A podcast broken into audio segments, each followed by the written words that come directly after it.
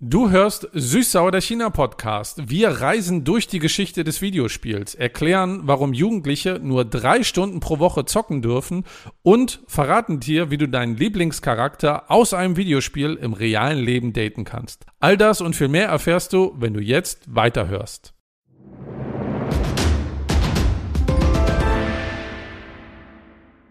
既不回头，何必不忘？既然无缘，何须誓言？ 今日种种，似水无痕。明夕何夕，君已陌路。 Wenn du auch nur Chinesisch verstanden hast, dann bist du hier richtig. Herzlich willkommen zu Süßsauer der China Podcast. Ich bin Steffen und dieses schöne Gedicht hat gerade vorgetragen. Hallo, ich bin Yang. Yang, ich muss mal wieder fragen, ich habe nicht ganz jedes Wort verstanden. Was hast du denn da gerade gesagt? Ne, ich habe ein Gedicht gesagt und das war, also ich habe in der Schule sehr viele Gedichte gelernt, aber das war auf jeden Fall das wichtigste Gedichte während meiner Grundschulzeit, das ich aber außerhalb der Grundschule gelernt habe. Das war ein Gedicht aus einem Spiel. Okay. Aus welchem denn? Das war so ein Spiel, heißt äh, 仙剑奇侠传. Also das war so ein Rollspiel und in dem Spiel, als dieser Main-Charakter, der Typ, die Frau verlassen wollte, hat er gesagt, na tschüss, ich werde dich nie vergessen. Und dann die Frau war sehr traurig und hat diese Gedicht gesagt. Also das war damals sehr emotional für mich als Schüler in der dritten Klasse, obwohl heutzutage das Gedicht nochmal vorzulesen war schon ein bisschen awkward und peinlich. Worum geht's denn in dem Gedicht? Ich nehme an, um Liebe. Also es geht um Liebe und äh, es geht ähm, darum, dass die Frau sehr traurig ist, äh, weil der Mann sie verlassen wollte. Und da hat sie gesagt, na, wenn du mich verlassen wolltest, brauchst du nicht äh, mich noch trösten. So einfach so wie, äh, klingt eher wie Adele-Lied, so, if you wanna let me down, let me down gently oder so, so eine Art. Ja, die schönsten Liebesgedichte stammen ja aus Videospielen, wie wir alle wissen. Und darüber wollen wir auch reden, über Videospiele in China. Und wir werden ganz weit zurückblicken äh, in Youngs Kindheit und auch schauen, wie sieht's denn heute aus mit Videospielen in China. Und das Thema hat uns Mattes vorgeschlagen über Instagram. Im März hat er uns eine Nachricht geschrieben und hat das Thema vorgeschlagen. Wir haben gesagt, dazu machen wir mal was. Also, wenn auch ihr uns Themen vorschlagen wollt, einfach anschreiben auf Instagram unter China-Podcast. Und wir wollen jetzt mal in deine Kindheit gucken, Jan. Wie hat dann das alles mit Videospielen bei dir angefangen? Äh, das hat so angefangen mit dem ersten Spiel, was ich eben erzählt habe. Ne? Ich glaube 2003 circa haben wir PC gehabt und damals noch ohne Internet und PC war für meinen Vater so, er hat das benutzt, um so Artikel zu schreiben oder sowas, Dokumente zu bearbeiten, aber für uns das war eher so wie ein Spielepool und äh, wir haben dann immer so Spiele gespielt und damals war sehr populär äh, Rollenspiele, also RPG, Roleplay Games. Und äh, das war eins meiner Lieblings Roleplay Games, was ich ganz am Anfang erzählt habe nach Xianjian Qixia Zhuan. Und äh, das geht einfach um so chinesische Fantasie und du hast dann einfach diese Rolle als dieser Li Xiaoyao, der Junge. Und das war so populär und äh, insgesamt, das wurde mehr als Million Mal verkauft. Und das war so populär, dass aus diesem Spiel zwei Serien gemacht wurde. Ja, so wie du das sagst, habe ich auch angefangen, äh, in den 90ern aber schon Videospiele zu spielen und zwar im PC-Pool der Schule gab es ein Spiel, das durften wir die letzten fünf Minuten des Unterrichts, des, wie hieß denn der Unterricht? Computerunterricht oder Computerkurs oder so? Das war noch eine ganz andere Welt. Äh, auch ohne Internet natürlich. Und ähm, das war so ein Flugspiel, wo man einfach ein Flugzeug geflogen ist, nur nach links und rechts gehen konnte und dann Dinge abgeschossen hat. Und ähm, ich bin aber eingestiegen mit Konsolen. Ich war lange Zeit in den 90ern und auch in den 2000er Consolero. Erst Nintendo Entertainment System, NES, natürlich mit Super Mario Brothers.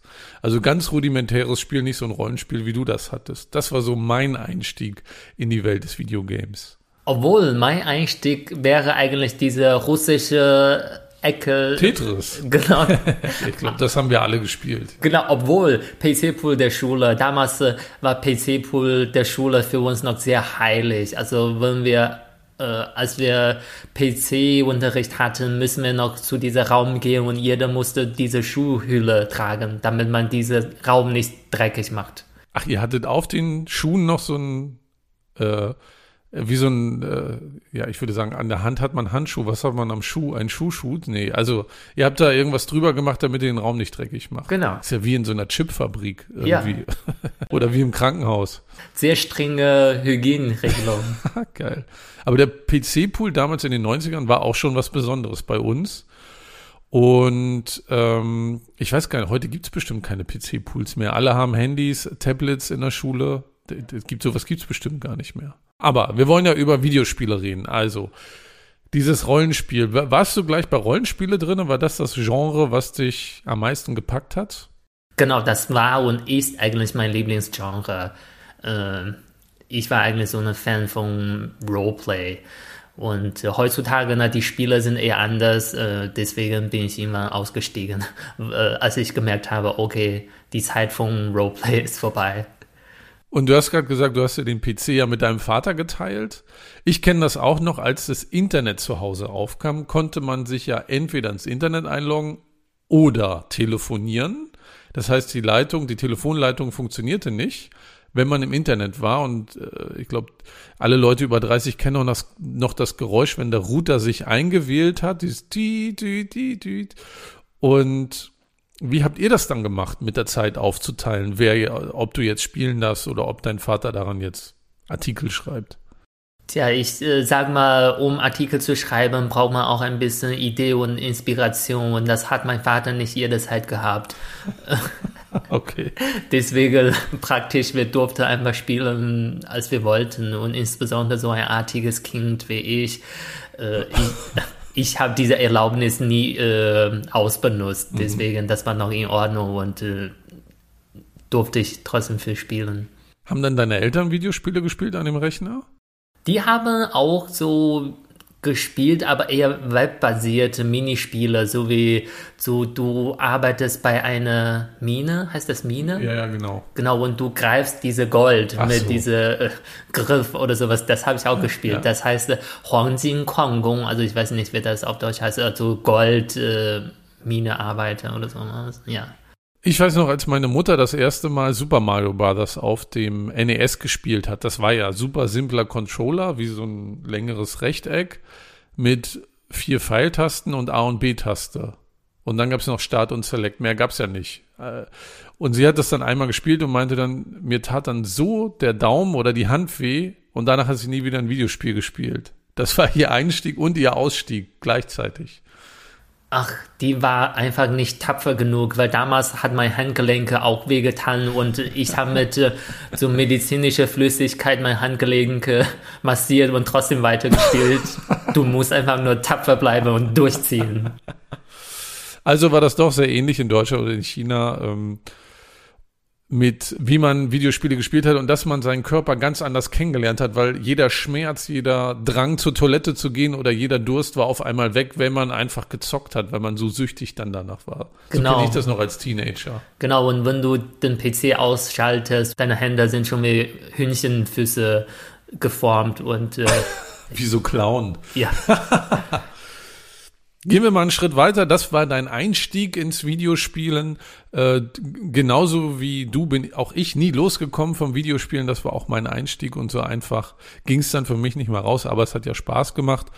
Wie ging es dann weiter? Also in Deutschland, weiß ich noch, gab es bei so Videospielmagazinen, die es in Print gab, beigelegte CDs, entweder mit kleinen Spielen oder mit Demos. Ich weiß gar nicht, ob es heutzutage noch Demospiele gibt, wo man dann so ein Level spielen konnte. Oder ich weiß noch, FIFA 2000, also das Fußballspiel hatte ich als Demo und da konnte man original immer ein Spiel spielen für vier Minuten.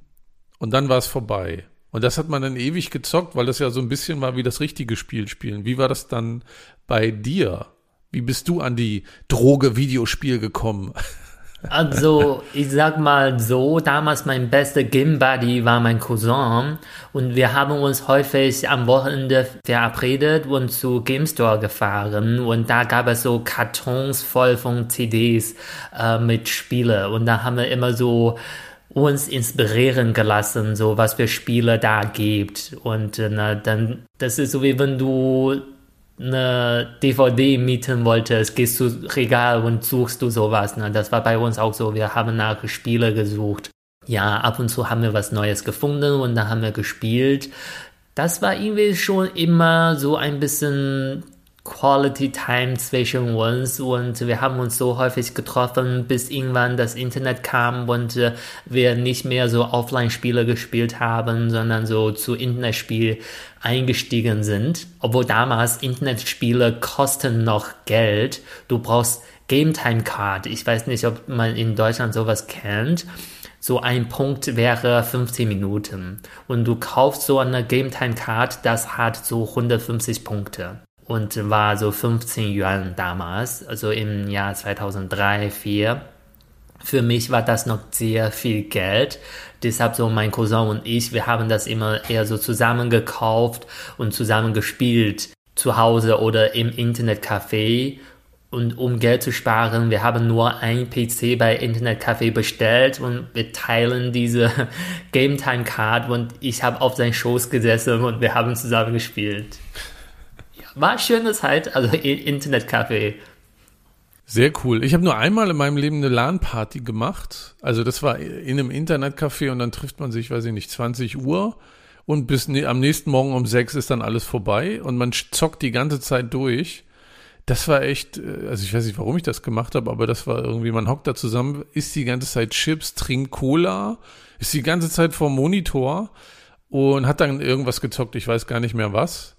Und das war schon, ähm, damals hatte man noch echt äh, Ausdauer irgendwie und, und Willenskraft, da acht oder zehn Stunden lang zu zocken. In Deutschland konnte man auch im Internetcafé so durch die Nacht spielen? Genau, genau.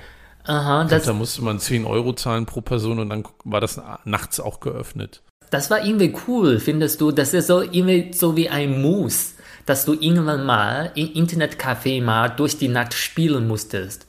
Alle müssen das mal machen, um diese Erlebnis zu haben. Weil du hast einmal gemacht, ich habe auch einmal gemacht. Okay, dann, dann müssen das alle machen. Obwohl ich äh, bin halt nie lange wach, deswegen war das für mich, glaube ich, nicht so viel Spaß. Genau, ich glaube bei mir, das war nach meiner Zhongkao, also um zu Senior High äh, School zu gehen und nach dieser Prüfung, ich habe gedacht, okay, na, jetzt muss ich das mal machen.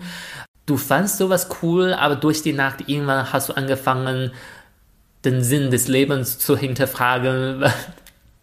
Man ist einfach so müde und denkt, ach, warum?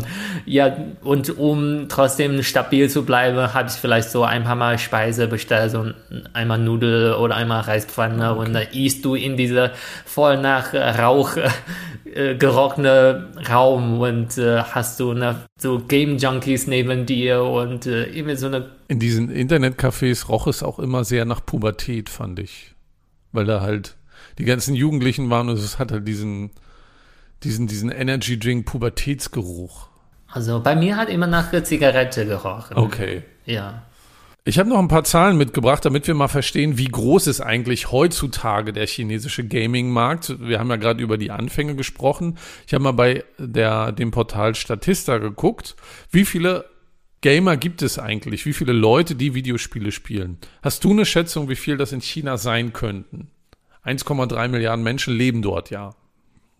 Äh, ich würde sagen 600, 700 Millionen. Damit bist du sehr gut. Ich habe gelesen, 2022 gab es 650 Millionen Spieler in China und Spielerinnen. In den USA als Vergleich äh, ist der zweitgrößte Markt, da sind es 156 Millionen Gamer und Gamerinnen.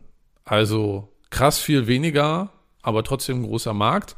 Und ich habe auch mal geguckt, wie viel Umsatz macht macht man eigentlich in den verschiedenen Ländern mit Videospielen, auch Daten aus 2022 und da liegt liegen die USA auf Platz eins mit 55 Milliarden US-Dollar an Umsatz an Videospielen allein, also eine unfassbar große Zahl. China ist auf Platz zwei dahinter mit 44 Milliarden US-Dollar, also 11 Milliarden Dollar noch weniger, aber deutlich mehr Gamerinnen und Gamer, so dass das der Markt noch deutlich weiter wachsen wird und China in den nächsten Jahren irgendwann auf Platz eins sein wird. Es gibt auch Berechnung im Jahr 2026 soll es äh, der Umsatz in China bei 90 Milliarden US-Dollar liegen, also eine Verdopplung von heute in den nächsten drei Jahren. Also schon eine ziemlich heftige Entwicklung, die dabei zu erwarten ist. Und was glaubst du denn, wenn wir über Gaming sprechen, wie wird dann am meisten in China gegamed? Konsole, PC, am Handy? Würde sagen, natürlich am Handy. Absolut richtig. Und zwar sind Spieler-Apps die beliebtesten Apps in den Game Stores und dieser Markt wächst auch immer weiter. Bedingt natürlich auch durch die Corona-Pandemie. Da wusste man nicht so richtig, was soll man den ganzen Tag machen. Und was hat man gemacht? Gezockt natürlich, um die Zeit zu vertreiben. Genau, ich denke, na, wenn man in China mal mit U-Bahn oder sowas gefahren ist, dann sieht man, selbst in der U-Bahn gibt es Leute, die am Handy Spiele gespielt haben oder am Handy Game Streaming geguckt haben. Ne? Dass ich, äh, als ich studiert habe in China, habe ich auch äh, mit äh, elf Jungs zusammen in Studentenwohnheim gewohnt. Da habe ich auch erlebt, äh, wie die immer gespielt haben. Das war schon fast immer so eine Bonding dabei. Das ist so wie ein sehr stark Team Spirit. Äh, damals waren noch äh, PC-Spiele, ne? die haben so äh, Warcraft äh, am. Anfang gespielt und dann irgendwann sind die zu LOL, äh, so äh, League of Legends umgestiegen. Ne? Da habe ich immer das miterlebt, so die Lautstärke, wie die geschrien haben, als die gespielt haben, also vividly im Kopf. Und du hast parallel gelernt, oder wie? Weil du ja so ein anständiges Kind warst. Sag ich mal, entweder so oder irgendwann, wenn ich ins Bett wollte, dann habe ich einfach äh, ohne Absprache das Licht ausgeschaltet, damit man Bescheid weiß. So Leute, jetzt ist Schlafzeit. Und dann haben die die Lautstärke reduziert, okay. weil ne, so eine lautlose Diktatur wie ich hatte noch ein bisschen Macht in Boheim gehabt. Ja. Die lautlose Diktatur Young. Sehr gut. Ich hätte einfach einen Strom abgestellt. Sowas habe ich eine krasse Nachricht. Äh, ist mir eben eingefallen, so in Xi'an, die Stadt, wo ich studiert habe, gab es ein Junge, so ein Student, der hat vier Jahre lang diese Wasser in dem Gebäude pünktlich um elf abends ausgeschaltet, weil er wollte nicht, dass alle Leute sich fertig machen, so Mitternacht, das ist super laut. Und äh, das ganze Gebäude, Studenten haben gedacht, okay, die Uni schaltet einfach pünktlich da äh, Warmwasser aus. Deswegen müssen wir früher uns fertig machen. Vier Jahre lang hat niemand gemerkt. Krass, ne? Ja. Das hätte ich auch machen können. Mit Lichtschalter, äh, ja, mit Stromschalter. Das stimmt. Lass uns mal sprechen über Internetspiele, die kamen ja so auf, du hast auch über Rollenspiele gesprochen. Und ich habe gelesen, dass man auch viel über die chinesische Mythologie lernen kann, wenn man spielt. Also so ein bisschen Kultur verbinden mit ein bisschen rumdaddeln. Und eines, also eine sehr bekannte Geschichte, über die wir auch schon ein paar Mal gesprochen haben, die Reise nach Westen, wurde auch mehrfach adaptiert als für Videospiele. Hast du davon auch was gezockt mit dem Affenkönig? Na, ich sag mal so, als ein Spiel, du brauchst viele Charakter, du brauchst deine Geschichte. Und wenn du schon so eine bekannte Klassik-Geschichte hast, hast du schon sehr gute Spielebasis. Deshalb so Reise nach West, das ist eigentlich eine sehr populäre Geschichte für Spieler. Und als ich in Internetspiele eingestiegen bin, ich habe beide Spiele gespielt, die damals riesig waren. Die waren beide auch von dieser Firma Wang Yi. Also eine heißt Da Hua Xiyo, eine heißt Meng Huan Xiyo. Und die beiden haben den Namen Xiyo, das ist Reise nach West. Die Spiele heißen so wie Fantasy Westward Journey oder so äh, Westward Journey und sowas. Und das war damals riesig. Also als ich die äh, Game Time Card gekauft habe, das war für dieses Spiel. Und äh, das war Meng Huan Xiu. Dieses Spiel hat äh, insgesamt so 360 Millionen registrierte Nutzer. Und das basiert auf diese Geschichte äh, Affenkönig oder Reise nach West. Würdest du dann deutschen Spielern empfehlen, mal solche Spiele zu spielen, damit man mehr über die Mythologie versteht in China oder ist das einfach nur der Affenkönig und dann ist es ein Actionspiel? Ich würde sagen, ich habe mich damals nie für diese Mythologie interessiert, als ich dieses Spiel gespielt habe. Aber wenn ich jetzt zurückblicke, ich finde, wie diese Spiel aufgebaut ist, da ist schon spannender Hintergrund äh, dabei. Zum Beispiel, ich glaube, damals gab es so, wenn du dieses Internetspiel spielst, du musst irgendwann mh, hm, dein, das heißt Beruf oder sowas wählen. So zum Beispiel, ich will ein äh, Assassin werden, ich will so eine Kämpfer werden. Diese Genre von Berufe, die basieren alle auf dieser Geschichte. Und äh, zum Beispiel, ich glaube, ich war immer bei dieser Mannschaft oder sowas, heißt Fang Cunshan. Das ist dieser Berg, wo Affenkönig seine Kampfart gelernt hat. Man bekommt schon ein bisschen mit von dieser Geschichte. Und gibt es noch andere äh, Spiele, die du empfehlen kannst, wo äh, es nicht um den Affenkönig oder die Reise nach Westen geht, wo man so ein bisschen Einblick erhält ins Chinesische, wenn man die Bücher nicht lesen will, zum Beispiel? Ich würde sagen, in China gibt es eigentlich diese vier größten Klassiker, diese Bücher. Ne? Äh, Reise nach West und dann wir haben Der Traum der Roten Kammer, ne? die Geschichte der drei Reiche, die Räuber von Liangshan Moor und sowas. Äh, dafür gibt es eigentlich fast immer Spiele, äh, also ich glaube außer Hong Lou Meng, Der Traum der Roten Kammer, weil das eher so passt nicht für so eine Kampfspiele, vielleicht eher für ein Textspiele. Also ich habe nie was davon gespielt. Aber für die anderen drei Bücher habe ich immer was gespielt. Na, zum Beispiel mit Affenkönig, ähm, Meng Huan Xiu. Und ich finde, für die Geschichte der drei Reiche wäre eigentlich ein gutes Spiel als Einstiegspunkt, weil das ist eher so, wäre strategisch Spiele, äh, wo du na, so einen Krieg führen willst, vielleicht ein bisschen sogar wie äh, Age of Empire oder sowas, so eine Art. Und dann musst du die Reiche kennen und so. Äh, ich kann mich daran erinnern, damals habe ich immer so dieses Spiel Sanguo Wushuang gespielt, heißt so Dynasty Warriors. Äh, vielleicht muss man ne, Interesse hat, kann man so mal suchen. War auch ein cooles Spiel und äh, da lernt man zumindest die historische Charakter kennen aus dieser Geschichte. Ja, wenn ihr mehr über die chinesische Mythologie erfahren wollt, dann hört mal in unsere siebte Folge rein. Dort sprechen wir nämlich über die ja, Legenden aus China, Affenkönig, die Schlangenfrau, Bai Su Zhen und auch die Lotuslaterne und noch ein paar mehr. Also hört da mal rein, wenn euch die Legenden in China noch mehr interessieren und vielleicht spielt ihr mal eines der Spiele, die Jan gerade genannt hat. Genau, oder wenn ihr selber sagt, ich bin kein Gamer, es gibt auch immer diese Möglichkeit, ne, die Serie zu gucken, basiert auf einem Spiel, so wie was ich damals gespielt habe, Xianjian Qixia äh, gibt's zwei Serien, heißt so irgendwie Chinese Paladin, äh, war auch sehr populäre Serie, oder gab es auch aus anderen Spiele, wie äh, Xuan Jian gab es auch Serie so sehr populär, heißt Xuan Yuan Sword, Scar of Sky, also war auch sehr populär. Oder vielleicht kennt jemand Swords of Legends, das ist eigentlich auch basiert auf ein Spiel, also Gu Jian Qi Tan. Könnt ihr gerne mal suchen. Ich kenne keins davon. Ich kenne die meisten. Also die Serie habe ich tatsächlich sogar geguckt, weil ich die Spiele geguckt habe. Dann wollte ich mal wissen, aha, ich will wissen, wie die meine Lieblingsspiele ruinieren. Deshalb habe ich die Serie auch geguckt. Wir haben ja schon ein paar Mal drüber gesprochen. In China müssen Schülerinnen und Schüler sehr fleißig sein, damit sie die ganzen Prüfungen bestehen. Jetzt haben wir gerade schon erfahren, du hast auch hier und da mal gezockt.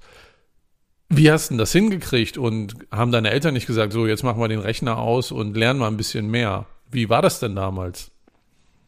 ich war einfach äh, selber sehr aufmerksam, sage ich mal. Ich habe immer aufgepasst, wenn ich merke, hm, meine Eltern werden unzufrieden, dann schalte ich selber den Rechner aus. Deswegen, äh, ich habe nur an der Grenze getastet, aber ich habe nie übertrieben. Deshalb, das war kein Problem. Einmal gab es Drama, nämlich, ich glaube, ich war in dritte oder vierte Klasse und ich war mit meiner Mitschüler im Internetcafé und ich habe meiner Mutter nur gesagt, äh, ich gehe mal spazieren und dann, ich habe im Internetcafé bis zehn abends gespielt. Oh, und oh. nach Hause gegangen. Und meine Mutter wartet auf mich äh, vor unserer Rotung, vor unserer Gasse in ihr Pyjama und total wütend. Das war äh, das einzige Erlebnis und dann hat sie nie wieder mich getraut, sowas zu machen. Aber Internetcafé ne, macht Sucht, deswegen gibt es viele Schüler, die gerne ins Internetcafé gehen und da super lange bleiben und äh, viele Eltern, die wissen schon Bescheid, oh, wo ist mein blödes Kind? Dann suchen die in alle Internetcafé, um ihr Kind zu finden. Das machen sogar Lehrer in der Schule am Wochenende freiwillig, um zu ihr Schüler zu kontrollieren. Hm, ich will mal wissen, wer ist spielensüchtig oder so. Ne? Okay. Ja, das führt uns schon so ein bisschen zum Thema Jugendschutz, denn im Jahr 2021 hat die chinesische Regierung beim Thema Gaming äh, ein paar Regeln verändert. Ähm, heutzutage hat man ja viel mehr Möglichkeiten zu spielen, Konsole, ähm, am PC, am Laptop, auf dem Tablet, auf dem Smartphone, ganz viele Varianten und ähm, das verleitet natürlich auch zu gewissen Dingen. Und die Regierung hat gesagt, da müssen wir jetzt mal dran gehen. Und im August 21, 2021 wurde festgelegt, dass Minderjährige nur noch freitags, samstags und sonntags zocken dürfen und zwar zwischen 20 und 21 Uhr. Also drei Stunden die Woche. Und das wurde auch sehr strikt überprüft mit einem Identifikationssystem auf den ganzen Laptops und äh, Smartphones zum Beispiel. Und gleichzeitig wurde auch gesagt, dass man Kindern unter 14 Jahren die Nutzung von Social Media limitiert und zwar 40 Minuten am Tag. Zum Beispiel bei Douyin, die chinesische Version von TikTok. Und all das äh, sollte äh, oder wurde gemacht, damit man die verschiedene Krankheiten oder Suchtsymptome beim Kindern und Jugendlichen ähm, reduziert. Zum Beispiel die zunehmende Kurzsichtigkeit sollte dadurch gelindert werden. Auch Konzentrationsschwächen, Schlafstörungen. Und deswegen hat man dieses Gesetz erlassen. Und die Chinese Game Industry Group Committee, also ein Komitee für die chinesische Gaming-Industrie, hat 2023 gesagt, also zwei Jahre später oder anderthalb Jahre später, 75 Prozent der jungen Gamer spielen weniger als drei Stunden pro Woche. Also Ziel erreicht. Ja, aber ich glaube, ich habe schon in der Zeit sowas gelesen, dass man, dass man gemerkt hat, dass auf einmal viele Senioren sich für Spiele registriert haben. Richtig. Denn wir kennen das alle, wenn man irgendwas will, Süßigkeiten oder Gaming oder so, dann findet man auch einen Weg, wie das hin, äh, wie man das hinkriegt. Und zum Beispiel sagt dieses Komitee auch, dass das größte Schlupfloch für diese Regelung, also nur noch drei Stunden pro Woche Gaming, sind Eltern und Großeltern, nämlich die haben ihre Accounts zur Verfügung gestellt, ähm, damit die Kinder dann spielen können. Man kann das natürlich auch nachvollziehen. Auch Eltern brauchen mal eine Pause und setzen dann ihr Kinder vor den PC, weil das am einfachsten ist oder lassen Kinder irgendein Video gucken oder so. Äh, und hier weiß man, dass das so ein kleines Schlupfloch ist, aber trotzdem hat man laut chinesischer Regierung äh, gewisse Symptome dieser Gaming-Sucht dann auch reduziert, beziehungsweise auch die Ursachen dafür eingeschränkt. Und ich bin zum Beispiel froh, dass es in meiner Kindheit nicht so kein Internet gab, keine Smartphones und so. Ich habe auch viel Fernsehen geguckt, aber wir waren auch viel draußen und haben viel gemacht. Vielleicht brauchst du ja jetzt mal so ein Regulativ, damit man mehr dafür sensibilisiert, dann rauszugehen, draußen was zu machen. Weil man merkt ja auch, das sagen ja auch Studien in Deutschland, dass Kinder weniger motorische Fähigkeiten haben, weniger kreativ sind, Lese- und Rechtschreibschwächen haben, immer mehr. Und äh, vielleicht hilft es ja mal, so ein kleines Korrektiv zu haben. Obwohl ich auch sagen muss, ich habe viel schöne Zeit beim Gaming verbracht und auch viel dazugelernt äh, durch Videospiele. Aha. Ob ich das glaube, ist eine Fragezeichen. äh, ja. Ich wäre nicht da, wo ich heute bin, ohne Fernsehen und Videospiele. Die haben mich doch sehr weitergebildet im Laufe meines Lebens. Schön, dass du diese Erfahrung so positiv bewertest. Äh, ja gut, also na, mit dieser Verhinderung der Sucht, ich glaube, damals gab es auch Politik, dass äh, die äh, Lizenzenausgabe für Spiele sehr stark eingeschränkt war, so im Jahr 2020 oder 2021 oder sowas. Und dann irgendwann wurde das wieder na, freigelassen, weil Gaming ist auch eine sehr große Industrie und China ist auch sehr stark dabei und äh, man will auch die Wirtschaft trotzdem fördern. Ne? Genau so ist es, dass die Lizenzen für Videospiele, die zugelassen werden, steigen jetzt wieder äh, im letzten Jahr an, auch in diesem Jahr. Und es ist auch so, dass wenn du eine ausländische Firma bist und in China ein Spiel publizieren willst, musst du eine chinesische Firma als Partner haben. Das gibt es auch in anderen Industriebereichen. Und das Interessante ist, äh, dass es eine chinesische Firma gibt, die mit der größte Spielehersteller der Welt ist und ihr Hörerinnen und Hörer kennen sicherlich auch einige Spiele davon, nämlich die Firma heißt Tencent. Haben wir auch schon mal drüber gesprochen. Die hat ja ganz verschiedene Dienste. Zumindest kennt man WeChat. WeChat zum Beispiel, produzieren auch Serien, produzieren auch Filme, findet man auch bei YouTube. Und Tencent ist auch eine sehr große Kraft im Spielemarkt weltweit, hat auch verschiedenste Beteiligungen an Online- und Mobile Gaming Unternehmen und zu den bekanntesten Spielen von Tencent oder Firmen, die zu Tencent gehören, zählen zum Beispiel King of Glory, League of Legends, hast du ja gerade schon gesagt, Fortnite auch oder Call of Duty. Also überall dort steckt Tencent als chinesische Firma drinne. Achso, ich dachte, Fortnite ist ein ausländisches Spiel.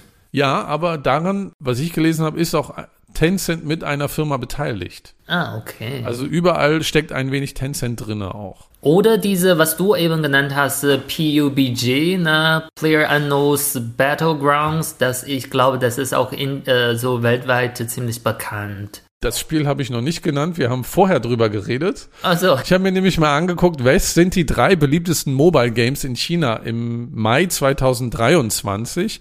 Und mit Abstand an erster Stelle ist Kings of Glory, eher bekannt in China als Honor of Kings.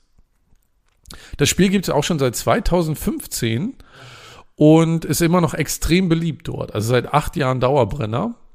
An zweiter Stelle ist Honkai Star Rail, ist so ein Weltraum-Fantasie-Rollen-Kampfspiel. Gibt's auch äh, im deutschen Markt, also wenn ihr es mal zocken wollt, guckt mal rein. Und das dritte Spiel ist das, was du gerade genannt hast.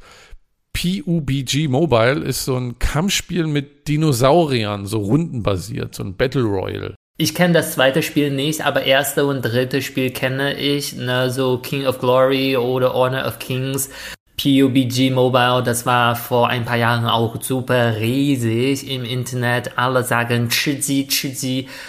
Wörtlich bedeutet das einfach äh, Hühnchen essen, aber das ist dieses Spiel gemeint. Also ich okay. habe diesen Hintergrund nie verstanden, aber das war damals äh, richtig riesig.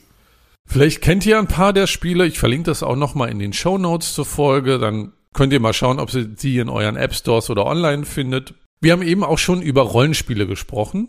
Und ich habe noch einen kulturellen Trend entdeckt, den ich gerne nochmal so als Abschluss zur Folge teilen wollen würde. Nämlich Dating mit Figuren aus Rollenspielen. Kennst du das zufällig? Nein, aber ich kenne so zum Beispiel sowas äh, nennt man auch Cosplay, ne? Also die haben auch eigene Community, äh, die haben auch eigene Community und häufig die Leute daten auch gerne innerhalb ihrer Community. Zum Beispiel, es gibt so eine Messe und die treffen sich und äh, ne, sich kennenlernen und dann werden Partner oder sowas. Genau, Cosplay spielt da auch mit rein. Wenn ihr das Japan-Fest in Düsseldorf kennt oder noch nicht kennt, dann solltet ihr mal hingehen, weil dort gibt es auch eine Gruppe an Menschen, die im Cosplay auf diesem Fest sind. Äh, ist ein Open Air, kostenlos. Äh, als wir da waren, haben wir auch mal so einen Cosplay-Wettbewerb gesehen. Da wurden die besten Kostüme prämiert und es sind Menschen, die sich als Anime, Manga, Videospielfiguren verkleiden und zum Teil richtig krass aufwendig, was die da zusammenbasteln. Und es sieht auch super professionell aus. Und jetzt führt mich das zu einem Trend, den ich gelesen habe, und zwar Dating von Figuren aus den Videospielen. Und zwar so um 2019 fing das schon an mit Virtual Boyfriends, also virtuellen Partnern, Boyfriends. Und zwar waren das vor allen Dingen Frauen und Mädchen, die per Chat oder SMS oder Anrufen mit einem virtuellen Boyfriend kommuniziert haben. Es gab nie, eigentlich nie Treffen im realen Leben, sondern die haben sich dann äh, morgens geschrieben zum Aufwachen, äh, tagsüber und auch abends. Und das war so eine, ein offenes Ohr, für die Nutzerin emotionale Unterstützung, romantische Unterhaltung, also so ein bisschen, ja, einen virtuellen Partner. Ich habe jetzt ausschließlich gelesen, dass Frauen diese Dienste genutzt hat. Sicherlich gibt es da auch Dienste für für Jungs und Männer, die das genutzt haben. Und das hat sich jetzt über die Jahre weiterentwickelt. Und zwar ist das so, dass man, dass es Dienste gibt, wo Nutzerinnen oder Nutzer sagen können, ich würde gern meinen Cosplay-Charakter, äh, einen Cosplay-Charakter aus einem Videospiel treffen. Und dann kann man eine Person daten im realen Leben oder buchen eher. Und die trifft man dann zum, ja, größtenteils einfach zum Erzählen, zum Miteinander reden. Und ähm, das ist ganz spannend, weil der Trend wird jetzt größer und größer. Und es ist auch so, das habe ich gelesen, dass junge Frauen Annoncen schalten und sagen, wen sie gerne treffen würden, welchen Charakter und sie dann eine Person dafür bezahlen, dass sich die verkleidet und dann redet man einfach miteinander. So ein, ja, wie ein, wie ein gespieltes Date oder einfach mal, ja, so ein Fan-Meeting. Und häufig ist es auch so, dass Frauen andere Frauen suchen, die sich dann verkleiden, weil sie sich dann einfach, ja, geschützter fühlen. Äh, und diese Frauen spielen dann auch männliche Charaktere. Wenn du die Möglichkeit hättest, äh, wen würdest du denn treffen oder daten? Aus dem Videospiel. Äh. Also ich habe eben mal kurz für mich gedacht. Äh, ich glaube, ich würde gerne so jemand aus dem Spiel so äh, Street Fighter ah. daten. Kennst du das so Spiel? So ein Kampfspiel kenne ich genau. auch noch, ja. Das war mein Lieblingsspiel also für, für eine Phase. Ich glaube, ich würde dann äh, die, wie heißt die? Also ich kenne nicht mehr so, so viele Namen, aber dann würde ich einfach sagen, ich würde dann gerne Sakura Kasugano daten. Wen würdest du denn daten? Aus welchem Spiel? Ich glaube, ich würde Princess Peaches aus Super Mario Bros. mal treffen wollen, um sie zu fragen, warum sie dann eigentlich permanent von Bowser entführt wird und so doof ist. Äh, weil sie ist ja äh, eine sehr starke Frauenpersönlichkeit, auch in dem, dem Film, den es jetzt gibt, Super Mario Bros. Aber warum sie immer wieder vom Bowser entführt wird, weil besonders clever ist er auch nicht. Das, das würde ich, glaube ich, gerne mal erfahren. Ja. So, habt ihr auch eine Figur, die ihr gerne daten wollt? Könnt ihr gerne uns schreiben. Genau, entweder an chinapodcast.gmx.de oder auf Instagram china-podcast. Das war's auch schon mit unserer Gaming-Folge. Vielen Dank nochmal an Mathis, dass du uns die vorgeschlagen hast. Und wenn ihr Vorschläge habt für Themen, schreibt uns gerne immer. Und wenn dir Süß-Sauer der China-Podcast gefallen hat, dann empfehle uns gerne weiter und hinterlasse uns auch gerne positive Nachricht auf dem Player, wo du gerade diesen Podcast hörst. Weitere Infos zur Folge verlinken wir in den Show Notes zur Folge und eine neue Episode von Süßer oder China Podcast kriegst du am letzten Sonntag im Monat. Wir freuen uns, wenn du wieder reinhörst. Ich bin Steffen und sage Tschüss. Ich bin Yang und sage 再见.